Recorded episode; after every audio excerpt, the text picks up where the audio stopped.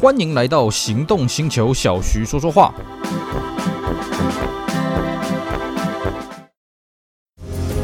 Matrix LED 智慧复眼头灯，开启崭新视野。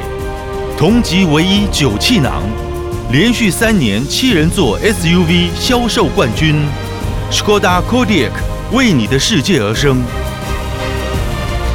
Škoda 聪明的就懂。大家好，我是 Celsior，非常高兴呢，又在这边跟大家空中相见。我们今天呢，来延续我们之前跟大家讲的一个话题啊、哦。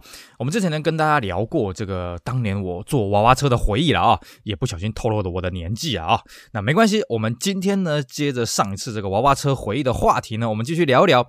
我们来聊聊我国小时候上学看到了车子的回忆吧。我觉得啊，人呐、人在这个认识这个世界啊，当然是从你一出生开始。只是呢，呃，我们刚出生的时候呢，因为你虽然会有一些观感啊，你说有一些感官的刺激，但是你很难去形容这个世界，因为你没办法去记录这个世界，你没有语言，没有文字，你不懂得怎么去表达自己。所以呢，我们人一般呢，啊，对于这个世界比较有明显的印象，应该是在国小一年级开始，因为那个时候呢，诶，可能大字你是认得几个的啦，啊，可能一些感受你是可以比较用言语去表。达出来的了啊，而且那个时候呢，其实基本上生活大部分的人应该都是所谓无忧无虑了啊。相对起我们现在将出社会，每天为五斗米折腰啊，朝不保夕的啊。当然，以前国小时候应该是最清纯的了啊，呃，最开心的日子了。所以呢，这个我在以前幼稚园的时候啊，真的路上的车真的认不得几台了啊，是什么都都都都是自以为是的那种想法了。后来长大之后才发现，嗯，认得的东西全部都是不对的啊。那么在我上国小的时候呢，因为诶大致逐渐认得了更多个，而且都是开始教波波摩夫注音符号了嘛，还有什么九九乘法什么的，所以呢，我们就更有这些语汇，更有这些能力呢，去形容、去记录、去记忆这个世界。所以呢，这个对国小来讲啊，诶，我对车子的认识呢，就更加的这个这个爆炸性的这个发展了哦。那当然了，那个时候我们在那个年代哦，也没什么汽车杂志不杂志啊，就算有，我也不知道去哪里买。那么我们大部分对于汽车认识呢，就是口耳相。传、道听途说啊，在路上随便看、随便想，或者呢是偶尔报纸上面呢会有这个汽车的这个专栏的这个新闻什么的了哦，那可能一个礼拜才一次而已哦，或者说看那个报纸汽车广告，或者看电视广告，就这样哦。你说要什么网络，那不可能，网络那是在我很后面才出来的东西啊哦。所以那个时候呢，基本上，尤其在国小的时候，就是自己傻傻的哦，自己觉得什么是什么啊，然后呢，再再实地去观察，大概就这样子了啊。那我们呢，这个今天来跟各位聊一聊的，我在国小的时候啊，在学校啊，在上学路上呢，看到了车子这些有趣的回忆啊。那么首先呢，我的国小我读过三间啊。呃，相信呢，读过比我还要多间国小的这个车友们呢，应该是不多的了啊。为什么会读过三间呢？当然不是因为我这个人爱打架、爱闹事啊。就算真的是这样子，我也不会跟大家讲实话了啊。不是啊，因为我们家呢，在国小的时候呢，常常搬家了啊。我在台北读过一间国小，然后我在台南读过两间国小。那在每间国小呢，当然这个环境也都不大一样。那么当然它呈现出来的这个呃，我所看到的汽车呢，也就不大一样了啊。好，我首先先来讲啊，我是在国小三年级才。才搬到台南来的，所以我在国小三年级以前呢，是在板桥啊，以前我住板桥啊，读的这个国小。那我读的那国小呢，当时啊，应该是板桥，呃，应该是全台湾规模，呃，应该是全台湾规模。前五的应该是有机会了，因为我们那时候，我们那个小学哦，这个一个班一个啊一个年级三十五个班呐哦，三十五个班呢，那一个班大概五十个人哦。各位你去想一想啊，像我现在也有在学校担任这个辅导职工的服务了哦。我服务的那间国中啊，一个年级才十二个班，然后呢一个班才二十几个人而已啊。像我们防疫期间啊，必须要拉开什么这个什么社交距离啊，哈，什么保持距离啊，超简单的。在我们那个年代，什么是安全距离啊？啊，这个教室可以挤得下就好，很多班级啊，那个椅子啊，啊，就是排到最后面撞到墙壁，就最后一个同学已经撞到墙壁，靠在墙壁了啊。那种班级多的是啊，所以呢，各位现在可能很难想象啊，我们一个年级三十五个班，一个班大概五十个人，你想一想，一个学校这样有多少个学生？一个年级就大概一千七百个学生了，六个年级加起来学生就破万了。然后我记得啊，我们当年。我们光是学校的老师就超过啊、大概有三百个人，所以我不知道当时要怎么开校务会议啊，我不知道啊，所以呢，这个我们现在很难去想象。但是我们那个学校啊，我我只说应该是排到前五的规模，但是呢，那第一名是谁？好，我跟各位讲。第一名叫做秀朗国小，秀朗国小那个时候据说了啊，他的学生是超过两万人的。然后呢，他当年就在搞那种低年级上下分流，就是说有人是上上午班的，有人是上下午班哦，跟防疫期间所谓的这个分流上学、分流放学的概念是很像的。当然了，他防疫阶段呢，这个秀朗国小到底他怎么样子上学放学，我也真的是不清楚。反正秀朗国小在当时是很有名，为什么？因为它规模真的是太大了。你想一想了啊，全校的学生有两万多人，那个老师我看加起来应该有五五百多人吧？啊，那个要怎么开会不知道。我们当年也没什么视讯啊，什么手机这种科技软体哦。我以前我读的那个学校，呃，这个这个老师要怎么开会，我都搞不清楚了啊。那也正因为如此，因为我们学校的学生太多了，一万多人哦，所以。我们以前读的那间学校呢，它并没有开放教职员可以开车进学校。其实啦，我后来也发现了啊，就长大之后才发现哦，台北市很多的这个国中、国小其实是不开放教职员自己开车上下班的啦，或者说，除非他有自己盖那种教学大楼，下面有停车场，不然如果他只是一般的那种就是平面起来的那种建筑物，没有那种地下停车场，一般他不会开放那个啊、教职员开车的啦。哦，那当然，我们这个年代我读的那间国小，它也没有开放那个就是教职员停车，因为我们那个时候。之后校地并没有任何的地下室可言啊，就是地下室可能就是教学用的而已啦，没有那种停车用的地下室。所以学校里面到底呃学校的老师开什么车啊、呃，学校校长开什么车呢？三个字不知道。我在学校里面呢，唯一看过的车子，唯一跟学校有关联的车是什么呢？呃，因为我们那个年代啊，其实呃学生那么多嘛，那所以学校呢在放学的时候会有编所谓的路队了啊。以前我们那个年代就这样嘛，你小学的那个制服啊，哈，你上面要绣你那个学号嘛，对不对？然后你下面还要再绣一个你是第几路队的，然后这个学校会有纠察队去看，哎，你是第几路队？像我以前我记得我好像是第六路队还是第二路队啊？那你他就会看，哎，你这个第二路队的怎么会跑到第四路队这个路线来？啊，来来来，纠察一下啊，这个记这个什么这个。纠察单啊，什么有的没的啊，那么。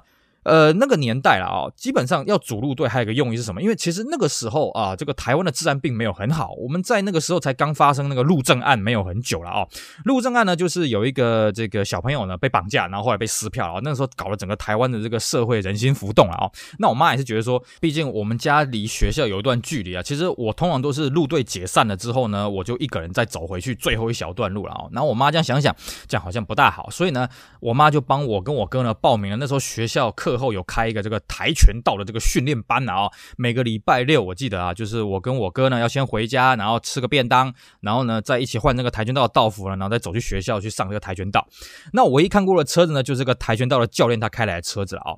毕竟这个跆拳道这个教练呢，他也是这个校外人士嘛啊，虽然他跟学校有配合了啊，不过哎，他也要顾及到他招生嘛，所以呢，哎，他在学校教跆拳道归教跆拳道，他也会邀请我们去他道馆呐哈上这个进阶班啊，所以呢，他就必须要在这个所谓的道道服啦，还有一些道具啦，尤其是什么？我们在练跆拳道的时候，说有些活动板或者一些活动的假人呐，就是那种软软的海绵很多那种假人呐。所以呢，他车子必须要能够载那些东西啊。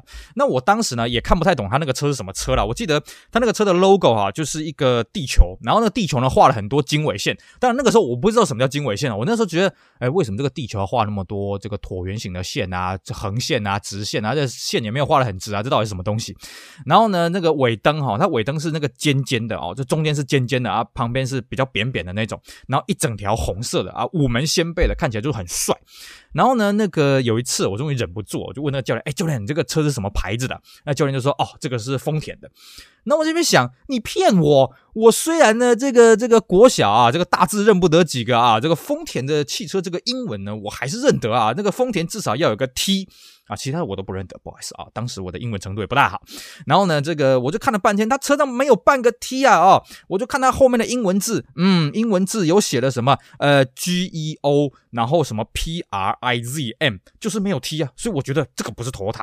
那当然了哈。各位听到我这里就知道，哎，这个是什么？这当时的这个极优的这个霹雳神或者叫品锐啊，Prism，那这是五门掀背的。那我记得那台车是那种金色的啊，它很漂亮啊。当然新车是很漂亮，当然你现在你要找到漂亮的霹雳神也真的不大容易了啊。然后就觉得说，哎呀，那个尾门一掀开，哇，什么那个那个什么那个什么道服啊啊，什么那个活动假人啊，活动板啊，一应俱全，哇，好方便那台车子啊。每次那个我们上课的时候会看到那个教练开这个车子过来啊，所以觉得，哎，原来这个车这么的帅气，原来还有这这这么一款。呃，不像 Toyota 的 Toyota 啊，然后呢，觉得这个车子还蛮漂亮的。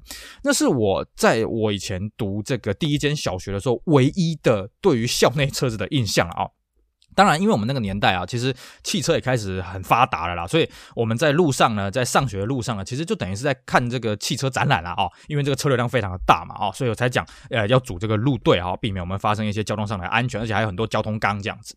那么我们在过马路的时候呢，当然就会去欣赏说这些车子它的这个英姿啊，尤其是我们那时候那个大马路啊，那时候这个就是我家那个地方是板桥的文化路跟这个民生路的交叉口那边啊，那你就会看到很多那个车子从那个民生路。路要左转文化路啊，然后我们在等红绿灯就去看那个车子，然后那时候我就很无聊，我就看说，哎，那个车子，你说怎么有的方向灯哈？一般我们车的方向灯不都应该在这个最边边吗？哎，怎么有些车子那个方向灯是在这个水箱罩跟头灯的正中央呢？这个车什么车啊？然后发现，哎，这个车好可爱。后来长大才知道，那个车叫什么？叫克莱斯的朝代啊，Dynasty 哦。那那时候我就很很期待说，哎，我可不可以看到那个 Dynasty 在过弯的那个影子？尤其那个方向灯亮起来那个感觉哈，那个车又四四方方又有一个立标嘛，哦，看起来特别的帅啊。这也是一种享受。那么，在我前上学的路上呢，还有一个有趣的地方啊，就是我呢，这个走过了这个大马路路口之后，要弯进去一个巷子才会到我们学校。然后那个巷口呢，它有一个这个修车厂啊，我记得很清楚，那个修车厂叫做华江汽车。然后呢，因为毕竟我们那个地方比较靠近那个江子翠了啊，在过去点就是所谓的江子翠捷运站，那现在是所谓的新埔站，在过去点江子翠捷运站，所以我们常常听到什么华江桥啊、华江公园啊什么的啊，所以对于华江汽车这个这四个字我是认得的啊，虽然当时我这个大字认不得几个，但华江这两个字我是认得，汽车因为我喜欢汽车嘛，所以其实这两个字我也是认得的。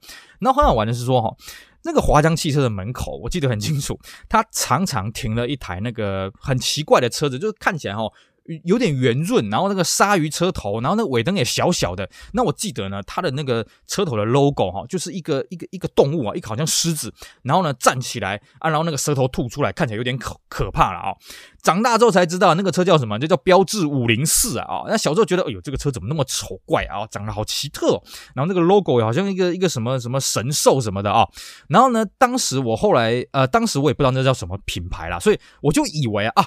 既然它停在华江汽车的门口，那这个车子一定叫做华江。所以呢，其实有好一段时间哈，我根本不知道 Peugeot 叫做标致，我根本不知道那叫做标致，我都以为 Peugeot 这个品牌叫做华江牌啊，这个华江五零四啊，华江三零五，华江三零六，我很很长一段时间是这样称呼标致的车子了哦。那么另外一个是说哈，有一次我记得啊，我在这个上学路上，也在这个华江汽车旁边哦，看到路边停了一台车子，诶，我真的从来没见过，我觉得这车子造型好特别，四四方方的哦。但是我们一般当年那个车。水箱罩是这个横的啊，然后一整块的这样子。可是呢，它的水箱罩是横的，它中间又有两条斜线，这样把它给分割成三块。然后呢，那个那个 logo 哈，logo 很像那个工厂哦，我们那种乡下呃这种乡间工厂那个平房尖顶呢，然后排成一起的。好像有个烟囱这样子，然后我就觉得，诶，这是什么品牌？这是这个什么工厂牌嘛？然后呢，看那个车尾 logo，完全认不得这是什么东西。后来也是凭着印象，长大才知道，那个叫做 Kia，就是那个那个那个 Kia 当年那个标志，真的很像那个工厂一整排的工厂的那个感觉啊。上面还有一个，因为它那个 K 会做一个比较艺术化的造型，所以会很像那个烟囱，然后排着烟这样子。然后呢，那是 Kia 的 Capitol。哦，Capitol，因为那个车子其实当年 Capitol 卖的很便宜，可是其实我在路上看的并没有很多，因为那个车子可能真的是因为太便宜了，所以反而大家会觉得这个车子能不能买哦，打个问号了。当然，我们后来去看那个销售数字，其实那个车子卖的也不差，可能就是正好我住的那一带比较少这个车子吧。哦，以上呢就是在还没搬到台南之前呢，我在板桥上下学的时候看到的车子的状况了哦。那后来呢，我搬到了台南之后呢，那。一开始我是住在在东区跟那个永康的交接口了哦，所以我读的那间学校呢，当时据说是台南第三大规模的了哦。当年呢，我们那时候台南据说第一大的是所谓的立人国小，第二大是所谓的民生国小，第三大就是我读的那个叫东光国小了。那东光国小现在是很有名，为什么？因为那边搞了一个叫做呃统一南纺园区了啊，就是统一那个。百货公司啊，那搞得有声有色的啊，假日都已经堵车一一堆活人在那边啊。那以前我们那边是一片一片荒芜了啊，那边是什么南纺的工厂，东云纺织的工厂啊，不知道是南纺还是东纺东东纺，不知道了啊。反正那边就是纺织厂，然后已经有有做没做了啊，不太清楚。所以呢，那边算是有点偏僻，有点也不算偏僻了，就是有点荒凉啊。那。我们那个学校因为教职员也非常的多，我记得那时候好像一个年级也有大概三十个班哦，那也是六个年级嘛，所以规模也是很庞大。那那个时候因为我是转学进去的，所以那边我人生地不熟了。只是那个时候我家离东光呢算是还蛮近的，所以呢我每天就这样走路上下学。那我不清楚说当时有没有开放教职员开车上学，但呃开车上班嘛，但是我是没有什么印象学校遇得到车子，因为他应该是做人车分离做得很好了，所以校内到底学生啊、呃、学 不是学生啊，老师开什么车呢？其实我没有什么印象啊，那些我只在东光读了一个月，我后来又转学了。那么我比较有印象的是我每天这样上学放学走的路了啊，我记得很清楚啊。我们的学校出来没多远啊，这个有一个空地，然后那空地呢停了两台。那个 Volvo 哦，当时呢，小小弟我幼小稚嫩的心灵已经知道什么叫 Volvo 了啊。可是呢，Volvo 什么型号？不好意思，三个字不知道啊。那个时候我就印象说，哎，那两台 Volvo 长得都一样啊，一黑啊，一台是好像比较浅的金色什么，我就忘了。我但是我很确定有一台是黑的哦。那我对那个车特别有印象是什么？因为它头枕是镂空的，而且呢，它镂空的头枕呢，是我们一般镂空的头枕就是中间是完全空的嘛，它不是，它中间还有两条横杠。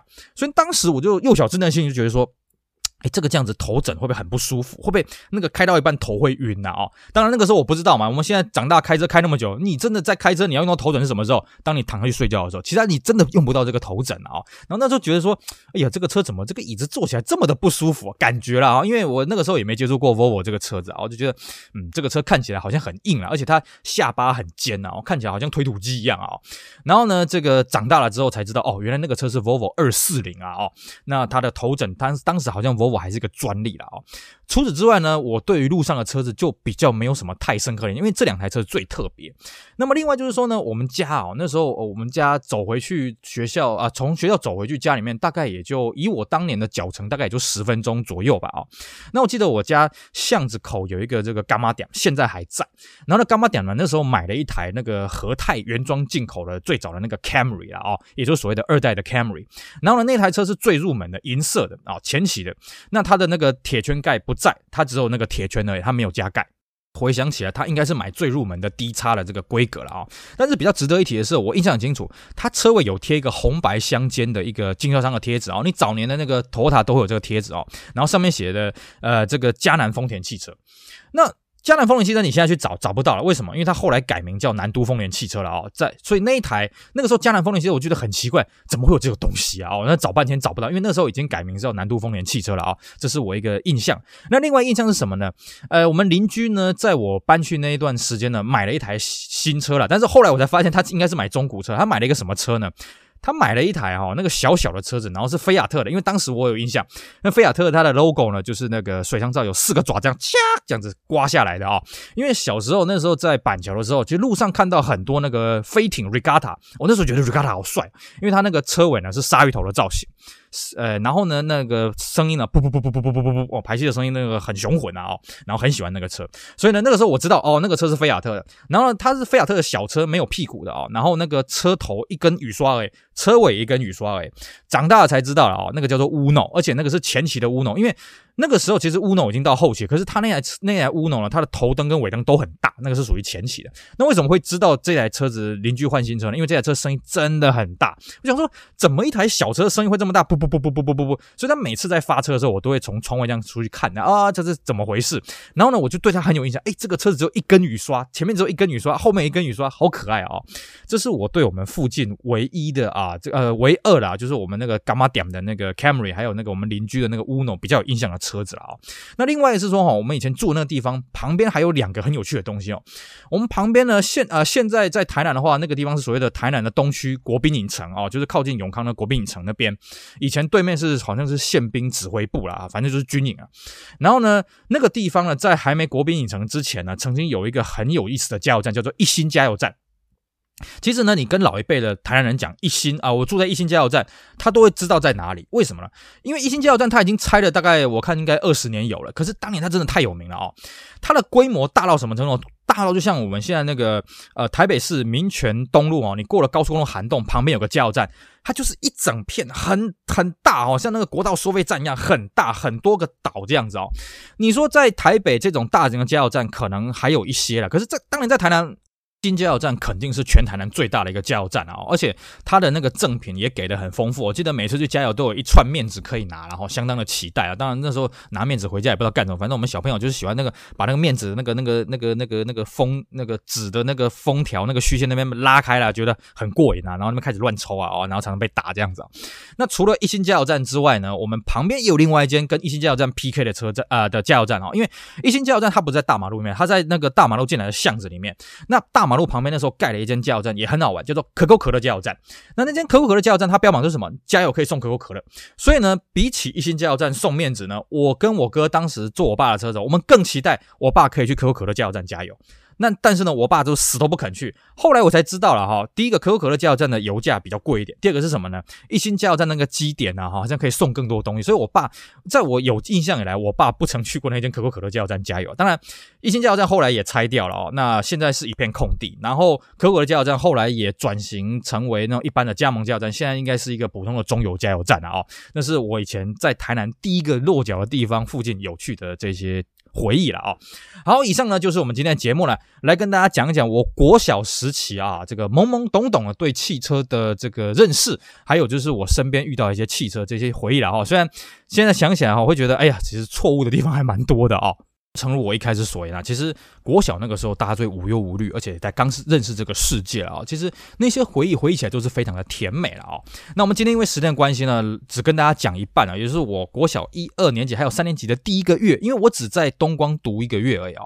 那之后我国小剩下的这个四年，将近四年的岁月呢，我又转学到另外一间学校。那在那间学校呢，又看到了更多更有意思的车子，尤其是那间学校呢，它是开放教职员开车进去的。到底那间学校呢有什么有趣的东西呢？那当时我遇到什么有趣的这些车子呢？